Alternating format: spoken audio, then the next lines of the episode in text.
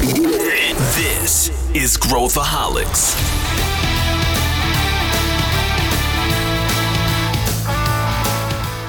Olá, aqui é Pedro Weingärtner, eu sou o CEO da ACE e esse é Growthaholics, o podcast para quem adora inovação e empreendedorismo. A pandemia deixou muitas marcas no mundo, entre elas a nossa relação com o trabalho. Hoje a gente vai falar sobre mais uma tendência que vem sendo reportada na mídia nas últimas semanas, o quiet quitting. A gente vai entender melhor como isso reflete dentro do nosso contexto. Vamos fazer previsões e debulhar esse tema. Para me ajudar com essa análise, eu trouxe o Renan Conde, que é diretor Brasil e Estados Unidos da Factorial, e a Milena Fonseca, que é CEO aqui na Ace Cortex. Vem com a gente! Para a gente mergulhar aqui sem desistir ao longo deste episódio, eu tenho o meu amigo Renan Conde. Tudo bem, Renan? Seja muito bem-vindo, inaugurando aqui no Growthaholics. Tudo bem, muito obrigado pelo espaço. Estamos aqui, estou muito contente de estar reunido aí com vocês. Renan, conta um pouquinho de você para o pessoal que está nos ouvindo, conta um pouquinho o que, que você faz, onde que você está. Perfeito. Bom, eu sou diretor Brasil e Estados Unidos da Factorial, já trabalho a Factorial, uma solução all-in-one para RHs, é uma empresa espanhola, uh, e hoje eu estou aqui com esse desafio de ampliar o mercado brasileiro, nós chegamos ao Brasil agora em janeiro e já tivemos um crescimento expressivo, e também estimular o mercado americano, mas a minha experiência e meu relacionamento com a Factorial já tem aí quase três anos. Eu abri novos mercados é, em Barcelona, abri o mercado italiano, português, inglês, Alemanha e recebi esse convite para iniciar o mercado do Brasil. Pô, que legal. A gente tem que te convidar de novo aqui para a gente falar sobre expansão global de startups, que é um desafio à parte. Eu tenho certeza que você tem histórias legais aí para contar. Mas é interessante como você vai conseguir nos dar uma perspectiva mais global sobre esse tema, porque esse não é um fenômeno isolado. Eu quero muito ouvir o que, que você tem para falar sobre isso. E também tenho a minha querida, já veterana, não de idade, mais de participação aqui do Growthaholics, Milena Fonseca. Tudo bem, Mi? E aí, Pedro, tudo bem? Muito bom estar aqui com vocês sempre, sempre. Legal, a Milena é nossa sócia aqui, está à frente da Ace Cortex, junto com o LG, está ali nas trincheiras interagindo com centenas, literalmente, de grandes companhias e ela também está vivenciando uh, muito desse fenômeno aí que a gente vai começar, vamos mergulhar de cabeça aqui, como sempre, vamos entender o que, que significa esse quiet quitting, que é o fenômeno que a gente tem visto hoje uh, sendo reportado nas matérias, na mídia, né? E a gente quer falar um pouquinho sobre o que significa na prática isso, as implicações, as causas, e a gente vai tentar entrar nesse tema aqui com vocês. Uh, Para a gente começar, a gente fez um episódio algum tempo atrás sobre o The Great Resignation, que é as pessoas uh, se demitindo, se demitindo e não indo para outro lugar necessariamente, mas criando um outro estilo de vida, mudando completamente a carreira e muita coisa impulsionada aí por essa ruptura que nós tivemos com a pandemia, uma ruptura comportamental, home office e N outros fatores. Mas eu queria perguntar para a gente definir, começar a dar o, dar o pontapé inicial, eu queria perguntar aqui para o Renan, Renan, o que, que significa o quiet quitting e e ele existe? ou é uma ou é uma moda, ou é uma, uma percepção? A gente tem dados que comprovem isso? Como é que é a sua visão sobre esse tema? Perfeito. Bom, quiet quitting, é uma, na, na tradução livre, seria aí uma demissão silenciosa. Porém, não é uma demissão, na verdade, é um movimento que aí se iniciou nas redes sociais, que é, na verdade, um grito aí de socorro eu imagino, das pessoas que são sobrecarregadas, e aí elas decidem, obviamente, continuar trabalhando, elas não estão, não, não estão pedindo demissão, mas entregando, uh, entregando o que tem que entregar dentro do horário de trabalho. Não é aquela, aquele, aquela geração ou aquele funcionário que vai além, que vai entregar horas sem fim de trabalho e vai entregar muito mais resultado do que o esperado. Então ele tem uma tem muitas divergências. Eu acho que existe, na verdade eu a gente eu acho não, tenho uma convicção de que existe, mas eu não sei se isso afeta uh, de maneira muito forte o mercado brasileiro. Eu acho que é, pelo que eu tenho estudado, pelo que eu tenho pesquisado, é um movimento que tem ganhado força no mercado americano e eu acho que a legislação e a cultura justificam. No Brasil, a gente pode trabalhar alguns casos, mas eu não acho que seja uma onda que nos afeta da mesma maneira que afeta o outro mercado. Legal. E o que, que você acha, Milena? Qual que é a sua visão A gente falou muito já uh, sobre, por exemplo, a área de tecnologia, que onde as pessoas pegam dois ou mais empregos e, e, e, e, especialmente quando é uma coisa que pouca gente consegue medir, pouca gente consegue entender a produtividade de colaborador, mas não é isso necessariamente, né? A gente está vendo isso que o Renan falou, tem a ver com engajamento, tem a ver com o quanto eu, colaborador, estou engajado com a empresa. E, e o que, que você vê? Você concorda com o Renan em relação a que o Brasil ainda não é tão afetado ou não está sendo tão afetado quanto os outros países? O que, que você vê também no dia a dia, Mi? Acho que é legal a gente trazer, Pedro, alguns pontos assim que eu gostaria de, de agregar aqui. A gente está vendo um momento de globalização de, do trabalho como um todo, né? Principalmente pós a entrada de home office e nas áreas de tecnologia, as pessoas estão deixando trabalhos aqui no Brasil, indo buscar trabalhos fora, trabalhando muitas vezes até mesmo da sua própria casa, sem ter que fazer uma mudança de carreira ou uma mudança de, de localidade mesmo. Quando a gente olha, e aí eu acho que ainda não chegou no Brasil, mas a gente tem uma tendência muito grande. Né? O Brasil, quando a gente vê nessa tendência, ele está dois, três meses atrasados do cenário global. Quando a gente olha, a Exame fez uma pesquisa no, no meio desse ano, em julho, e aí essa pesquisa mostrou que dos colaboradores do Brasil foram três, mais ou menos 3 mil profissionais de cargos e níveis diferentes pesquisados. E 80% desses 3 mil profissionais se indicaram se sentir esgotados no trabalho e 54% indicaram estar frustrados em relação ao seu trabalho, principalmente no aspecto propósito. E aí, quando a gente olha as, os movimentos que estão acontecendo lá fora, principalmente nos Estados Unidos, em relação a quiet quitting, isso tem muito a ver com propósito, né? Tem muito a ver com eu não vejo mais propósito no meu trabalho, não vejo propósito de eu me esgotar, ou de eu me matar, ou de eu trabalhar muitas horas e ser um overachiever, como eles falam, então eu vou fazer ali o básico do que o meu paycheck me fala para fazer, né? Do que eu sou pago para fazer. E eu acho que esse movimento vem muito do. Se a gente olha nos últimos anos, né, os últimos dois anos de pandemia, foi, foram anos muito grandes de adaptação, em que os colaboradores tiveram que fazer adaptações muito fortes no seu estilo de se relacionar, no seu estilo de trabalho, no seu estilo de, de lidar com as pessoas como um todo, né?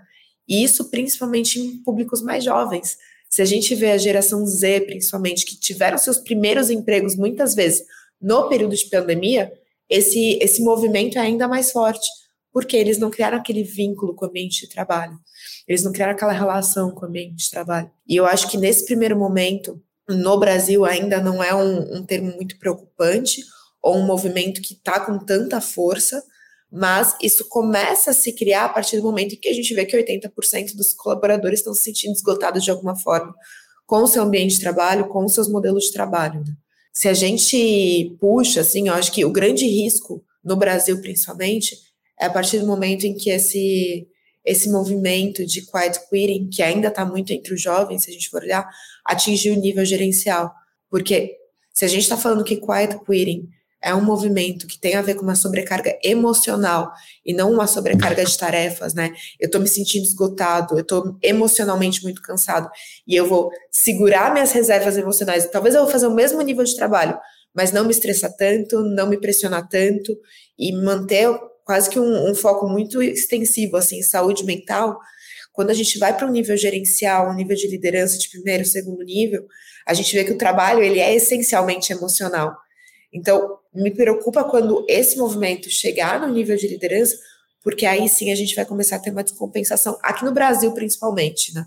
Mas eu, eu concordo com o Renan, eu acho que ainda não chegou, mas a gente vê tendências de que a gente está próximo já desse movimento. Principalmente considerando que foi um movimento que nasceu no TikTok, né? Que é uma rede que já está completamente viralizada que, que em si já mostra que quando o cara está com muito tempo para ficar no TikTok, já mostra que está desengajado. Então tem um viés de, de seleção também. Mas, mas é, eu estou pegando uma pesquisa aqui do, do, do, Gallup, do Instituto Gallup, que eu achei interessante para a gente discutir, que é uma, o Gallup mede há muitos anos o, o nível de engajamento dos colaboradores uh, no mercado americano. E aí, ele, se a gente olhar desde 2000 até 2022, eles têm a categoria do, dos que estão engajados, ou seja, estão altamente conectados com aquilo que estão fazendo, dos que estão desengajados e dos que estão ativamente desengajados. Eles falam que o ativamente desengajado é o cara que conscientemente não faz nada além do, do básico. E, e se a gente olhar esse gráfico, depois a gente vai colocar aqui nas notas do, do episódio essa matéria, se a gente olhar esse gráfico, o, o, os engajados subiram consideravelmente a partir de 2012, atingiram um pico em 2020, foi o pico dos engajados, e aí começou a cair. Caiu, hoje está num patamar ali parecido com 2016, só que o que aconteceu uh, a, né, a curva dos ativamente desengajados ela é inversamente proporcional à curva dos, dos engajados, e os ativamente desengajados baixaram assim recordes em 2016, 17, 18. Em 20 eles começaram a aumentar. Então agora as curvas estão, né? Os engajados estão caindo e os ativamente desengajados estão subindo. E o que o Gallup falou, se eles fizeram um recorte, esse recorte vai muito nas, na geração Z e corroborando com isso que a Milena falou da idade, né, e, e, e, da experiência do trabalho destas pessoas ser diferente da experiência do trabalho das outras gerações.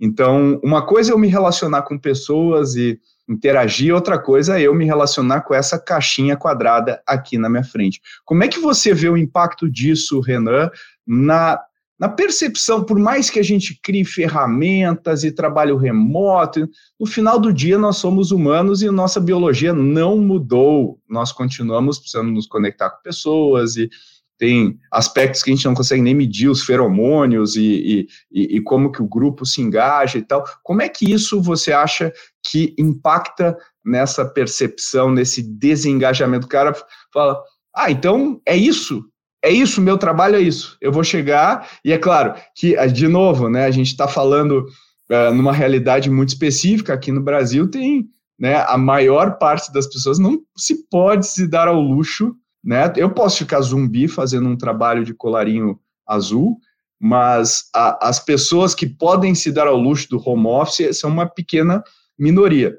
Quando a gente olha nos Estados Unidos, a gente também está vendo uma grande dificuldade de contratação de funcionários para fast food, para serviços em geral, né? Uh, o que também é um, é um dado preocupante, é um dado preocupante, porque isso é um estímulo para a automação. E daí esse, esta vaga essa, não existirá mais, né? não deixa de existir. Então, como é que você vê essa coisa do, do remoto impactando na, na, na percepção do trabalho, no meu engajamento e tudo mais? Perfeito. Eu acho que isso vai muito de encontro com o que a Milena é, mencionou, inclusive da geração Z. Então, eu até escrevi um artigo no LinkedIn sobre isso. O movimento é importante porque ele faz a gente refletir na causa. Então, eu, eu, vi vários artigos também que foram publicados e eu fiquei interpretando que foram artigos um pouco reativos com o movimento, mas faltou ali o cuidado de eu analisar o que está causando esse movimento. Então, a gente tem a chegada da geração Z no mercado de trabalho, uma geração que nasceu com a tecnologia na mão, então, a, a geração é, Y trabalhou com isso, a geração Z já veio com isso pronto. E aí, quando você tem aquela idealização, vou começar a minha profissão, vou entrar no mercado de trabalho, vou, de repente, trabalhar naquela empresa que eu sempre sonhei, e aí eu me deparo com processos extremamente burocráticos. Então, eu, por exemplo, com tecnologia de recursos humanos, vejo isso a todo momento. Um dado importante, hoje 90% é, das empresas que nos procuram trabalham com Excel. E aí fico pensando, Excel ajuda, todo mundo sabe mexer, maravilha. Mas será mesmo que é o ideal? Será mesmo essa, essa, essa geração que já vem com tudo rápido? Ela tem uma idealização de um trabalho. E quando ela chega lá, o trabalho é burocrático, ela perde horas em reuniões para operacional que poderia ser automatizado e, e o trabalho poderia ser ter um peso menor no seu dia a dia. E aí eu acho que isso fica um, um ponto é, de reflexão para as empresas, porque o que eu tenho visto falta modernização. Nós temos aí muitas tecnologias disponíveis, mas até, até onde essas empresas estão dispostas a, a, investir nessa tecnologia? E cada vez é mais necessário. Eu acho que, acho que daqui a um tempo vai ser obrigatório. A gente tem que analisar muito a geração que está entrando no mercado de trabalho agora, que tecnologia que elas já nasceram prontas e elas não, não, não vão se submeter a trabalhos que, que vão levar tempo por ser meramente burocráticos. Então, isso também é uma crítica para, para as organizações. E, e, eu acho que, que isso vai muito de encontro até com esse gráfico, que é justamente a, é a história, o histórico ativo da geração Z. Então a gente tem essa curva subindo ativamente produtivo, e agora a gente faz essa troca de bastão para a geração Y. E aí eles estão, é, acho que esses movimentos começam a questionar isso, tá?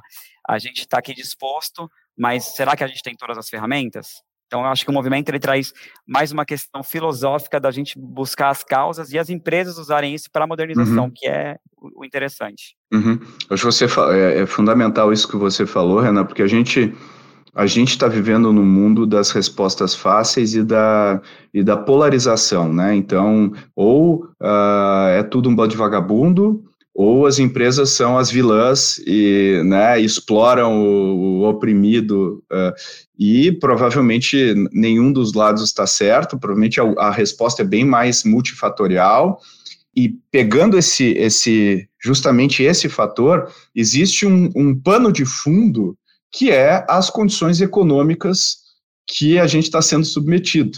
Então, o que eu queria ver, se você concorda, Milena, é quando a gente olha esse gráfico, ele está justamente batendo com a abundância econômica, com, com o boom econômico que a gente teve nos Estados Unidos, né, onde os empregos, especialmente no setor de tecnologia, ficou abundante, o, o, desemprego reduziu enormemente, ou seja, a, a oferta e a procura de empregos, a equação se inverteu. E quando a gente olha agora os Estados Unidos numa, numa recessão, a tolerância que eu tinha para um colaborador que. Porque assim, o engajamento também vai determinar o output de produtividade dessa pessoa. Essa pessoa vai produzir mais e, e tudo mais. Então, se essa pessoa poderia se dar ao luxo de ser improdutiva até certo ponto, ou atingir, vamos, vamos imaginar, atingir um mínimo patamar de produtividade, porque qualquer coisa ela saía e ia para um outro emprego que também aceitaria esse mesmo patamar de produtividade, num contexto em que eu estou contando cada centavo que eu gasto e o ROI de cada colaborador, esse cenário também muda, né? A gente falou a mesma coisa, a gente falou do Great Resignation, ele veio de uma abundância, o cara ganhava stock options da startup, ela fazia IPO, ganhava salários lá de 400 mil dólares por ano. Bom, posso morar no, morar no interior dos Estados Unidos, com meu dinheiro guardado aqui, eu não preciso mais. E de repente a gente vê layoffs, a gente vê as empresas uh, sendo mais eficientes no gasto, o quanto tu acha, Milena, que isso impacta e, e, e, será que isso explicaria também por que, que esse fenômeno não é tão prevalente no Brasil? Porque eu não posso me dar ao luxo de, de baixar a régua ainda, né? A gente ainda não está nessa né, com essas condições econômicas para fazer isso. Como é que você vê? Eu acho que sim, Pedro. Quando a gente olha historicamente, a gente não pode deixar, deixar de considerar que é um movimento social super legítimo, né? E quando a gente olha historicamente, sempre depois ou durante uma grande crise econômica, você pega a crise de 29, você pega a crise de 70 do petróleo, sempre vem um movimento social atrelado a esse equilíbrio entre vida pessoal e trabalho. Se a gente olha mesmo as políticas de work-life balance, eles vieram ali no meio da, da crise de petróleo, do petróleo em 1970, na década de 70, né? Então, acho que tem uma relação muito grande entre momentos em que eu estou ali num, numa estrutura em que economicamente a empresa pode ser um pouco mais leve, né? Ela não tem essa rigidez tão grande, e momentos de recessão. A gente não pode deixar de considerar também o fator psicológico que uma recessão traz, né? Então, principalmente se a gente pega pandemia da Covid-19, houve um fator psicológico muito grande, tanto na empresa quanto em muitas pessoas. A gente teve esse processo de, de mesmo enxugar as posições, de tentar com que cada um desse o seu melhor naquele momento para manter a empresa viva, para manter as organizações vivas. E eu acho que agora as pessoas estão começando a se questionar, principalmente no momento em que tudo bem, eu estou dando o máximo de mim e eu sinto que eu ainda estou numa recessão econômica quando a gente olha os Estados Unidos. Mas é um movimento social de, como você diz, classes altas, né? São pessoas que podem se dar ao luxo, que elas têm uma segurança financeira que, se der tudo errado, se eu for demitida amanhã, não tem problema, eu consigo me manter. O que impede isso de, de acontecer em outros países, né, onde as condições econômicas são muito mais precárias, como por exemplo no Brasil, nesse momento, né? Acho que a gente vai ver ainda em classes mais altas isso. Mas quando a gente olha, assim, principalmente o, o movimento de quiet quitting, eu acho que ele foi muito mal interpretado no sentido de, quando a gente fala a tradução né, de demissão silenciosa, na verdade é muito mais um desengajamento silencioso do que uma demissão, é muito mais a pessoa olhando para onde ela vai priorizar e o que ela vai priorizar e questionando isso, em um momento em que a gente precisa entender qual é a posição de cada um no, no ambiente de trabalho, né? Eu acho que é um bom questionamento para as empresas, principalmente empresas em que trabalham com uma num nível de estafa mesmo, né, em alguns modelos de negócio, versus empresas que aí sim tem uma segurança maior ali de caixa, em que eu não preciso ter menos colaboradores fazendo mais coisas. Mas é importante dizer também que esse movimento sempre existiu, né? Não é novo você ter colaboradores dentro das organizações que fazem o mínimo que é solicitado, que dá cinco horas da tarde, batem o ponto e tchau, filhão, vão embora. Então, isso sempre foi algo muito comum nas organizações. Eu acho que está ganhado mais um boom agora por conta do movimento e momento psicológico de recessão que a gente está, versus a nova entrada de, de um perfil novo no mercado de trabalho, que é um perfil mais ligado a propósito. Mas a gente não pode deixar de lado que, sim, todas as vezes que a gente tem uma grande recessão, a gente vem com um movimento social focado em equilíbrio logo em seguida, né? Isso pode ser visto nas últimas crises que a gente teve globais. Legal. Eu, acho que é um ótimo ponto essa, essa questão de, de fluxos, né, que a gente que a gente acompanha. E aí essa mesma pesquisa do Gallup, eh, Renan, ela ela ela fala também do papel da liderança. Então, uh, ela fala que a cada três líderes, dois estão quiet quitting, ou seja, ou seja, estão desengajados.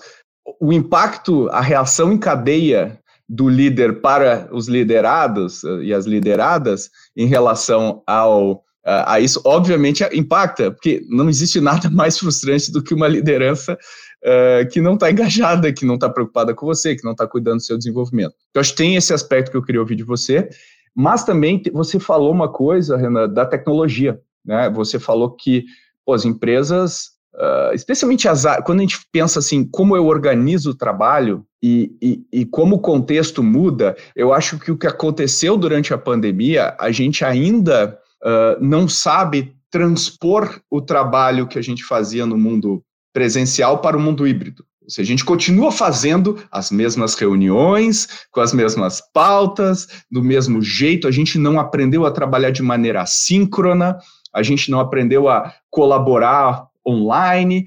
E, e as tecnologias, como você falou, são muito chatas no mundo corporativo são muito ruins. E quando, imagina só, uma geração Z, como você falou, foi criada usando tecnologia. Aí ela abre o TikTok, em vez de dar o exemplo do TikTok, que quando a gente faz um, uma ressonância no cérebro enquanto a pessoa está usando, é quase como cocaína. O efeito é quase uma droga de engajamento e, é extremamente estimulante, a pessoa não para, é um negócio viciante. E aí eu abro aquela, a minha, abro, desconecto, abro aquela minha aplicação do trabalho, que é um saco, que é, a UX é ruim, as pessoas não trabalham de um jeito organizado, uh, quer dizer, é boring. Meu cérebro tá tunado em alta rotação, eu jogo game Fortnite online, mexo TikTok, é tudo uma injeção de adrenalina e eu entro no trabalho, é tudo chato, é tudo, né, é tudo boring. E eu acho que tem essa essa dimensão do estímulo do ambiente que a pessoa tá. Como é que você lê isso e também a liderança saber lidar com isso? Porque e não dá para a gente bater na liderança também, porque cadê o playbook de como gerenciar neste momento e, e tirar a maior produtividade possível, né? Excelente. Daí nós temos aí duas problemáticas, né? Então nós temos um velho problema que eu acho que fica mais evidente agora, que é a, o líder que ele virou líder porque era a única opção. Então, onde a gente fala de, de, de, carreira, a empresa pega aquele cara que é o melhor na função dele e de repente ele não tem uma skill de liderança, nem quer, mas a carreira dele direciona porque o que, que eu faço com esse cara? Se eu não cresço ele para líder, o que, que eu faço com ele? Então, eu já tenho ali um cara que de repente ele é muito bom processual, mas ele não é tão bom para gestão. E a gente tem essa problemática que as empresas não conseguem criar um career path para esse cara. Então, ele precisa ali ser alocado onde ele consegue desempenhar. Então, esse é um, é um ponto. E o segundo ponto, e eu acho que é o que a gente está justamente também passando, fica mais evidente, é a questão da diferença das gerações para a liderança, do líder para o liderado, e da ideia que o liderado tem. Porque, de repente, esse liderado da geração Z, ele tem uma ideia, ele tem a solução, mas ele não é ouvido. A empresa vai falar, não, isso é, eu, eu acho que tem um, um, lado positivo, da, da, da, nova geração, que eles, têm, eles são muito pragmáticos, eles têm, é, são muito revolucionários, eles têm acesso muito rápido à tecnologia, eles vão conseguem achar a solução e de repente o líder ou a empresa não vê isso. É, o que é importante no dia a dia, e isso é uma coisa que a gente faz é, na Factorial, e eu faço questão de fazer com os meus diretos, a gente tem é, conversas, a gente tem nosso one-on-one -on -one muito bem desenhado. Então, é, quando eu tenho uma conversa com o com meu, com meu liderado, eu estou ali basicamente, vou falar, claro, de trabalho, mas a gente está tendo uma conversa muito aberta e franca do que ele quer da empresa, do que ele quer para a vida pessoal, se ele tem esse balanço, tem uma preocupação. Eu acho que hoje o líder, ele não pode ficar ali só atrelado no, no, na conversa com o seu colaborador, baseado 100% no que ele está desempenhando dentro da empresa. A gente tem que ter essa preocupação, porque é uma característica da geração esse balanço entre a vida profissional e a vida pessoal. E a gente não pode ficar aleatório a isso. Então a gente tem que. É, esses movimentos são muito importantes para essa reflexão de todas as partes. E uh, capacitar, a gente tem que rever processos, tem que rever tecnologia, tem que rever plano de carreira para líder, para quem não é líder. Então, tudo isso a gente vai conseguir analisar e conseguir melhorar. Esses assuntos são importantes para a gente melhorar os processos. E a pandemia, ela mudou. Então, ela colocou as pessoas de trabalho remoto, só que não foi uma decisão pensada. A, a pandemia não foi programada, aconteceu. Então, de repente, fecha o escritório, vai todo mundo para casa. Ah, vamos contratar uma ferramenta que permite que a gente faça as reuniões. Eu acho que a gente ainda está naquela parte, tá? Passamos a euforia da adaptação, de emergência, e agora a gente tem espaço para conseguir planejar e, e, e, de repente, estar aberto às novas soluções que vão nos auxiliar daqui para frente. Então, a gente, eu acho que passa por todas essas problemáticas hoje em dia. E é difícil, né? Porque eu, eu sempre tento ser empático de maneira geral, né? E quando a gente pega. Eu super entendo a, geração Z que, pô, não, não estou conseguindo equilibrar, não estou sabendo. E assim, ninguém treinou essas pessoas para se gerenciar, para gerenciar o seu, seus limites.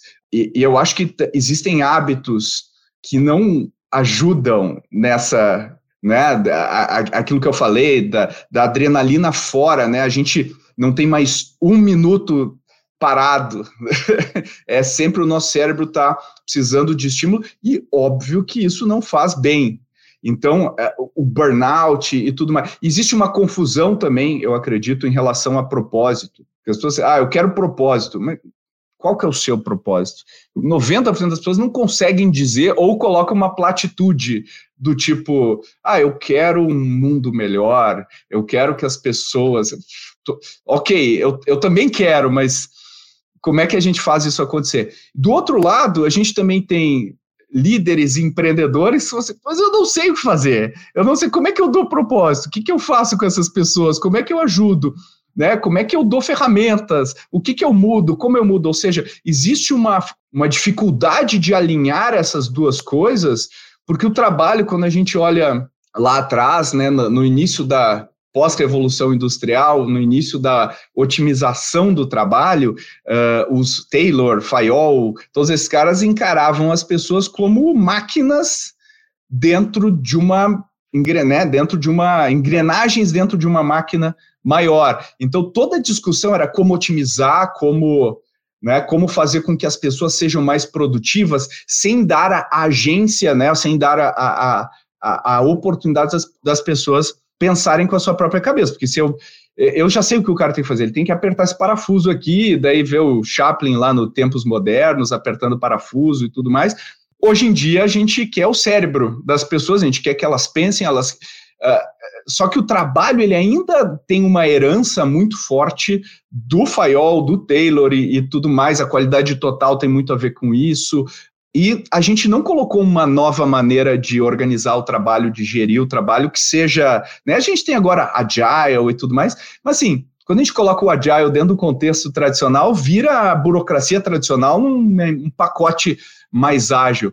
E aí a pergunta aqui, me como é que a gente organiza é, é, isso? Tem uma. Como é que a gente soluciona isso de um jeito. É, eu queria ouvir também o Renan nessa. Como é que a gente resolve essa equação? Porque eu acho que isso é um problema que todo mundo sofre. É, a gente não vai conseguir resolver, é, eliminar o TikTok da vida das pessoas. Isso não vai acontecer.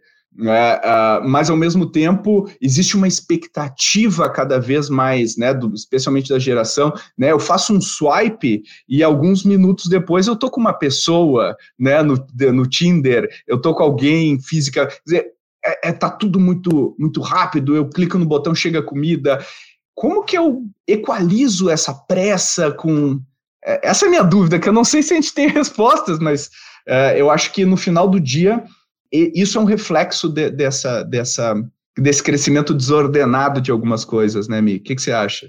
Eu acho que sim. Acho que a gente vem passado por, por uma mudança muito grande né, na forma de se relacionar, na forma de interagir.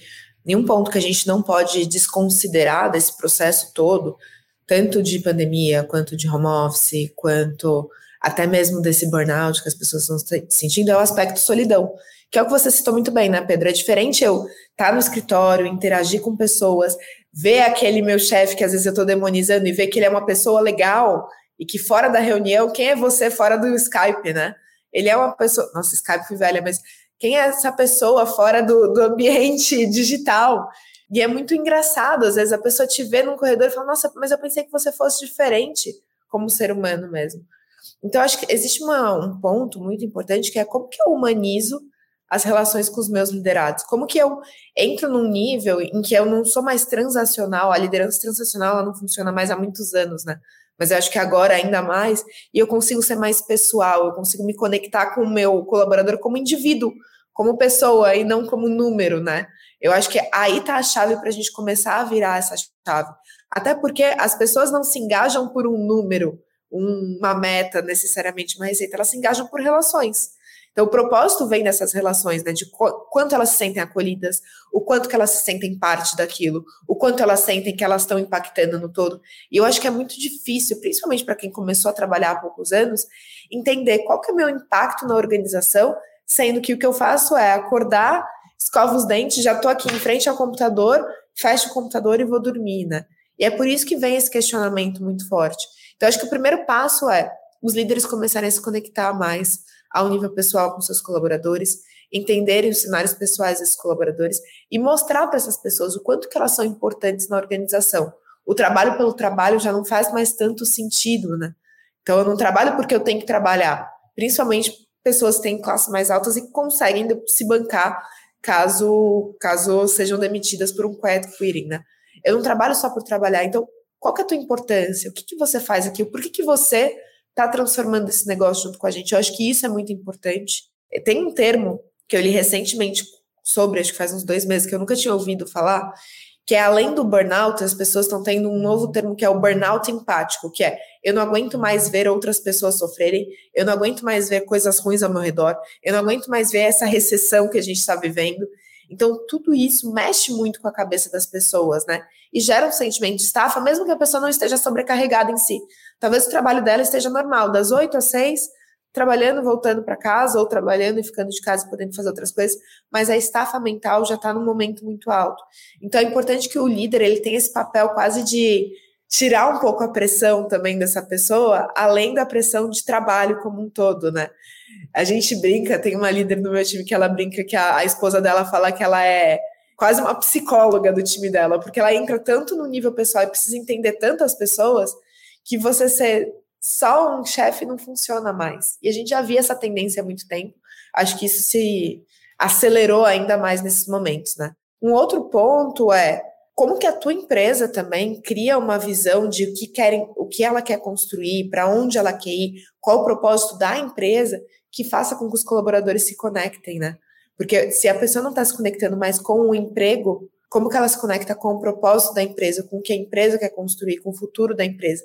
E eu acho que são poucas as empresas que conseguem construir isso de uma forma boa, é, de uma forma bem pautada, que faça com que as pessoas cumpram e comprem esse propósito, né? Que não seja só um, algo na parede, um manifesto da parede para inglês ver. Eu vejo que tem esse tanto esse papel estratégico quanto o papel muito pessoal do líder nesse momento. Como é que você vê, Renan?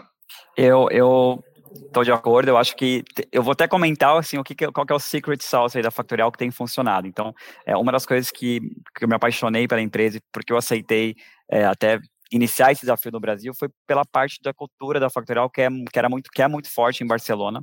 E aí eu olhei aquilo funcionando e falei, como, como que a gente faz isso? E meu maior desafio era como eu replico isso no Brasil. Então, acho que um, um, um ponto que aqui nos ajuda sempre, principalmente porque 80% aí dos nossos colaboradores são da geração Z, é o plano de carreira. A gente começou com um plano de carreira muito bem definido, a gente tem lá, tem mais níveis, claro, mas a gente não quebrou aquele ambiente de competição entre o colaborador. O que, que é isso? É, eu, hoje, é, lidero uma equipe puramente comercial. Então, cada um chega, independente se é um pré-venda, se é realmente um, um account executive, ele chegando no objetivo dele a cada três meses, ele sobe de nível. Eu não preciso gostar dele, o, o, líder dele, o liderado, o líder dele não precisa gostar dele, o trabalho dele fala por ele. Então, a cada três meses, ele tem uma motivação e ele tem um propósito.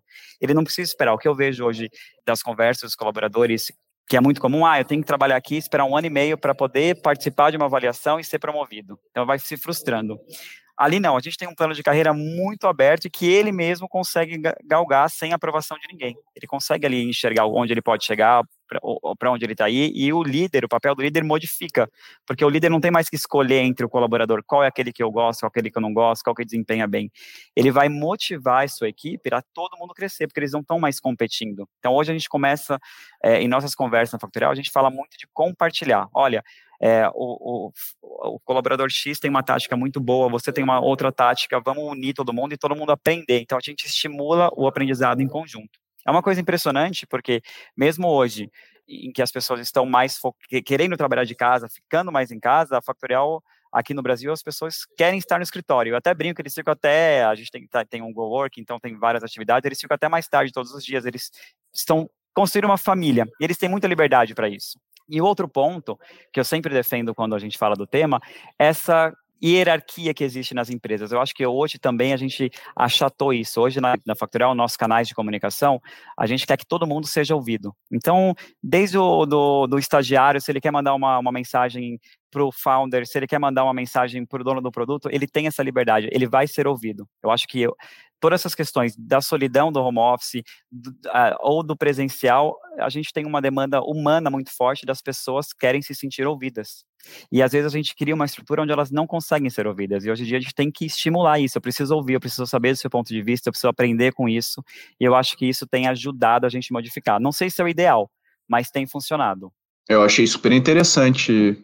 Eu acho que tem a ver, né? Porque os ciclos de feedback, se está tudo mais acelerado, na vida, né? Quando a gente vai jogar o joguinho qualquer, a gente começa a jogar o joguinho, baixei lá, aprendi, em questão de minutos, ele já me sobe para o nível 2. Depois, aí demora um pouco mais, me sobe para o nível 3. Depois demora alguns dias para o nível 4, e, de, de, e aí ele vai exponencialmente somando os pontos de modo que vai ficando mais difícil. Quando entra uma pessoa que está acostumada a jogar o joguinho ir para o nível 1 para o nível 2 com a velocidade de horas, assim, quanto tempo você promovido? Ah, não, aqui se você se esforçar e fizer uma carreira, pô, em 25 anos, cara, você vai. Não, peraí, não, não, peraí, como assim? Eu preciso. Então, o, os ciclos de feedback mais rápidos de promoção ou de crescimento de carreira ajudam a se adap adaptar a essa modelagem cognitiva moderna uh, porque eles esperam, elas esperam uh, alguma coisa. E não adianta a gente querer lutar contra como todo o resto se conecta com essas pessoas. A gente tem que se adaptar a isso, ou seja, tu está falando menos hierarquia, uh, ciclos de feedback mais rápido, eu ter, a, eu ter mais agência e controle sobre como eu cresço, né? A, a, o, meu, o meu crescimento está atrelado a fatores que eu consigo entender e controlar, né? E, e, e, aí entra um pouco do que a Milena falou também, de, de uh, da liderança entender isso, e o líder, aquele velho lá atrás que a gente falava, o líder como facilitador, não como, né, eu tenho que conduzir as pessoas para cá. E eu acho que esse, esse elemento da, de eu criar o vínculo com as pessoas é um, é um fator que a gente subestima, porque quando a gente lê, por exemplo, histórias, relatos de guerra, é, da Segunda Guerra ou da Primeira Guerra, né, quando tu vê, por exemplo, o Tolkien, lá serviu na Primeira Guerra Mundial, que foi uma guerra extremamente longa, batalhas de 700 dias, de 500 dias lá no meio da lama, E aí, quando ele vai lá expressa isso na arte, né, no Senhor dos Anéis, a gente vê que é uma história de, de companheirismo, de pessoas juntas, uh, mesmo em, em, abaixo de situações infinitamente piores do que as situações que a gente vive hoje. Então, a, o, o, fator da conexão das pessoas é, é, ele é essencial. Como trabalhar isso, Milena, no ambiente que não é físico? Como, como que a gente cria isso? E assim, e as pessoas estão de saco cheio de mais interações digitais, de ah, vamos fazer um happy hour digital, todo mundo abre um vinho. Nossa, eu acho horrível, desculpa falar isso, mas eu, eu me sinto mal nesse negócio. Parece que eu tô, parece que eu tô na prisão, sabe? Assim, não é um negócio que eu, que eu, que eu gosto. Como que a gente adapta essa realidade, Milena, tu acha? Eu acho que é promover momentos de conexão nos momentos que você já tem com o seu liderado, Pedro. Eu acho que existem dois caminhos, tá? Um é prevendo que o modelo que a gente vai ter agora, ele vai ser 100% home office, e digital first, vamos nessa. Eu acho que aí você tem que prever esses momentos com seus liderados. E mais do que isso, aonde você encontra com essas pessoas além do trabalho? A gente às vezes subestima a importância que o happy hour tinha nas construções de relacionamento no presencial, né? Poxa, o almoço, você, talvez você esteja trabalhando digitalmente, mas você pode encontrar essa pessoa fora desse ambiente de trabalho. Você pode chamar esse colaborador para tomar um café, por exemplo. A gente já está com esses, essa abertura, né? É, como um todo. Então, acho que tem esse momento é, de você promover essas relações durante as reuniões, talvez o começo da reunião você não precisa ser 100% focado naquela pauta. Importante perguntar como a pessoa está, para onde ela está indo. Ter reuniões só para falar sobre aquela pessoa. Então, ter uma cadência ali semanal, mensal, para que ela possa se abrir, ela possa trazer o que está afligindo ela. E ter momentos também fora do, do digital, fora do escritório, que não sejam relacionados a trabalho necessariamente, para interagir com aquela pessoa como ser humano. Eu acho que é importante, acho que eu gostei muito do que o Renan falou, de que nós não somos mais indivíduos nesse momento, a gente está agindo mais como um coletivo, né? Então, como que eu trago essa pessoa para o coletivo também? E é importante promover movimentos coletivos para que a gente consiga fazer isso. Eu vejo mais nesse caminho, assim. Acho que não é. existe uma receita de bolo, não, não existe uma receita mágica, né? Você precisa criar uma relação de confiança. É, lembra, né, nenhum ser humano mata um mamute sozinho lá atrás, quando a gente, né, a gente tinha que fazer em grupo. Então, o grupo está intimamente ligado na nossa fiação interna, a forma como a gente se conecta para fazer coisas maiores do que a gente está intimamente ligado à maneira como o cérebro humano é construído. Então, tudo que a gente conseguir trabalhar para que isso aconteça, uh, de alguma maneira, cria esse senso de pertencimento, de propósito, né, Mi? E Pedro, um ponto que eu, que eu li esses dias que me chamou muita atenção é no cenário que a gente está vivendo, o nível de tecnologia, o nível de isolamento que as pessoas estão tendo, das crianças que nascerem agora até os próximos 10 anos, mais de 50% vão ter algum traço de autismo. Eu achei isso muito relevante, porque isso vai impactar ainda mais a forma como a gente trabalha com as pessoas e a, o papel, né, tanto da liderança, quanto até mesmo dos professores e escolas, de desenvolver essas pessoas, de colocar essas pessoas no âmbito mais social, ele vai ser ainda maior do que já é hoje. Então é importante a gente já aprender a lidar com isso hoje, já aprender a fazer essa integração, a fazer essa humanização das relações, porque isso tende a se agravar nos próximos anos. É, é um, é um, é um ótimo ponto e assustador, né? É um ponto assustador. Assustador eu acho que promover essa, essa, essa interação, essa, essa, essa reunião do, dos colaboradores, mesmo que estejam remotos, eu não acho que seja é, uma, uma decisão financeira. Eu acho que trata-se aí de uma realocação de recursos, porque é uma, é uma decisão estratégica. Imagina, eu tenho aqui é, amigos que são presidentes de empresa, e nessa mudança de alteração do home office escritório, a empresa teve uma economia de 6 milhões no ano de aluguel. Então, você, a, a Factorial, ano, esse ano, agora em maio, a gente reuniu 700 colaboradores do mundo inteiro em Barcelona para uma semana de eventos, para falar onde a empresa quer chegar, para você poder conhecer os seus pares, para você reunir todo mundo. Então, você consegue alocar recursos para ter atividades que promovem essa interação, mesmo essas pessoas estejam uh, estando em home office. E aí você trabalha, sei lá, um ano com a pessoa que você nunca viu, você põe ali o rostinho no, no, no, no nome da pessoa, você sabe onde a empresa quer caminhar. Então, foi um momento super legal e, e, é uma alocação de recursos. Você não, não tirou, você não está buscando um budget para isso. Você deixou de economizou por um lado e você aporta em outro lado. Então acho que as empresas têm que ter esse, essa sensibilidade também. E, e não é entender que isso aí não é nice to have. Isso aí é, faz parte da organização do trabalho. Porque as pessoas pensam, o que, que é? O que, que eu preciso ter? O computador, a conexão, os sistemas? E... Não, não, tem, tem essa, toda essa camada que é tão importante ou mais do que o software que você está usando para produtividade, para engajamento e, e, tudo mais, né? Então, acho que isso, esse combo aí é fundamental. Quanta coisa legal a gente falou aqui, tem muita coisa bacana, já fica o convite aqui, Renan, para um próximo episódio, tem muita coisa interessante que você fala, mas eu queria encerrar esse episódio pedindo para vocês, para resumir agora, baseado em tudo que a gente falou aqui, algumas dicas para quem está nos ouvindo. Seja elas, a gente pode até dividir dicas para colaboradores, né, que estão ouvindo a gente, pessoas que estão trabalhando, de repente estão desengajadas e ouvindo podcast na hora que, né, na hora do, do, do, expediente lá, ou, enfim, acho que hoje em dia esse conceito do expediente também, né, o que é uma outra discussão para a gente ter, não é mais assim que a gente se mede, uh, mas também para as empresas, para as empreendedoras, para os empreendedores, para gestores, como é que a gente uh, vê isso? Então, vou, vamos fazer uma rodada rápida aqui de, de dicas, uh, e, e, e, muita coisa vocês já falaram aqui, vamos começar com a Mi. O que, que você acha, Mi? Acho que as dicas que eu falei bastante, né? É principalmente a empresa construir essa visão e o porquê que a empresa existe, as reasons to believe. Acho que isso é muito importante para embasar o líder nessa construção. É importante cada vez mais um desenvolvimento de líderes para que eles consigam ganhar, porque isso a gente não falou, né? A gente falou muito do papel do líder como suporte emocional, mas ele precisa ter um espaço também para conseguir dar esse suporte emocional. Então, o desenvolvimento do líder para aumentar, aumentar o vaso dele, né? Aumentar esse espaço que ele tem para conseguir lidar com essa sobrecarga emocional que ele mesmo tem é muito importante. Então, acho que o desenvolvimento de líderes, não só em hard skills, mas em soft skills principalmente, nunca foi tão importante. E essa presença né, diária do líder com os colaboradores a nível mais humano e menos transacional, e também promover esses encontros entre os colaboradores, mesmo que a empresa seja online, é importante ter esses encontros coletivos no presencial para aterrar e para formar relações. Eu acho que é muito importante essa formação de relações como um todo.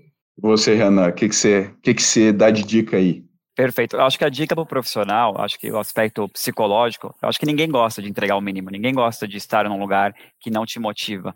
E eu acho que hoje, com toda a globalização e as oportunidades, eu acho que a gente desempenha melhor quando a gente desempenha com paixão. Então, acho que você, é, quando você chega a esse ponto de você querer entregar os pontos e falar, olha, não vou mais além, eu estou tranquilo, porque é, talvez seja a hora da mudança, seja, talvez seja a hora de você se reencontrar também como profissional. De repente, eu estou também desempenhando uma função que eu não me enquadro, mas eu estou ali puramente pelo financeiro, é, de repensar a, a carreira. E para a empresa, eu acho que fica é, a reflexão da modernização. É importante, porque a gente está falando hoje de problemas que já estão acontecendo, mas se a gente olhar para o que está acontecendo hoje e as futuras gerações são gerações cada vez mais tecnológicas. A gente não tem essa, eh, essa opção de não modernizar. O nosso novo público ele é tecnológico, a gente não consegue mais segurar isso. É, e para os líderes, uma coisa até que eu tenho é, trabalhado, para os novos líderes, né, eu tenho até trabalhado em material de palestra, é, é, basicamente, quando você, você, cria um novo líder, que você desenvolve uma pessoa para liderança, uma, a, primeiro, a, primeira, a primeira situação que eu vejo é é como brincar de casinha quando você é pequenininho. Essa pessoa, ela replica tudo que ela pensa que é uma, um líder. E aí você tem que reprogramar, falar, não, não é assim, vamos, eu quero que você tenha seu toque pessoal, eu quero que você aprenda, mas basicamente quando é na pressa, quando é um cargo que foi colocado ali, a pessoa basicamente ela começa a replicar o que ela acha que é um líder. E é, é você tem que desenvolver a sua própria liderança, isso é o mais importante.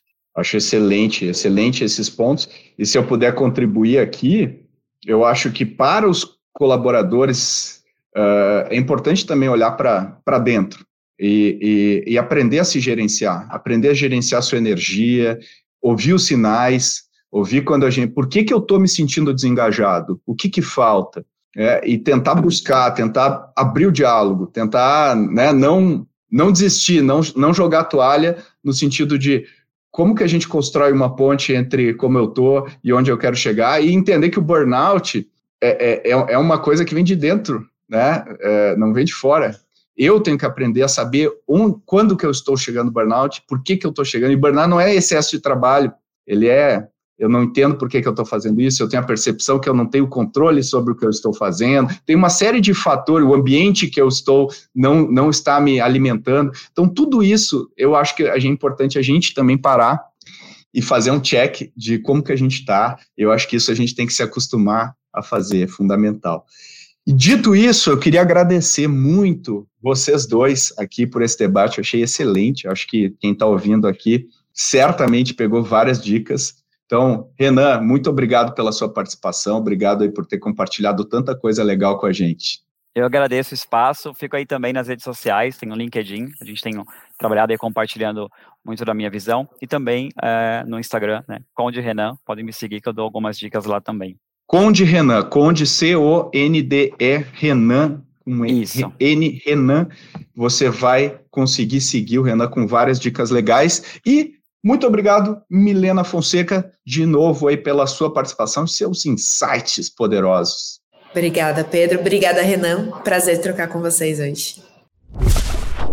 Se você quer saber mais sobre esses movimentos no trabalho pós-pandemia, dá um pulo no episódio 141, onde a gente fala sobre o fenômeno do The Great Resignation. A gente fala muito sobre isso e eu tenho certeza que se você gostou desse episódio, você também vai gostar muito do episódio 141. Como sempre, manda mensagens para a gente, manda sugestões, dicas, qualquer coisa que você queira falar sobre esse episódio e qualquer outro. A gente adora receber o seu feedback de verdade e a gente responde cada um deles com muito carinho. E como sempre eu peço, se você puder parar um minuto para compartilhar esse episódio nas suas redes, ajuda bastante a gente ganhar cada vez mais alcance com o Growthaholics. Vai lá, me marca, eu vou comentar no episódio que você postar. Até a próxima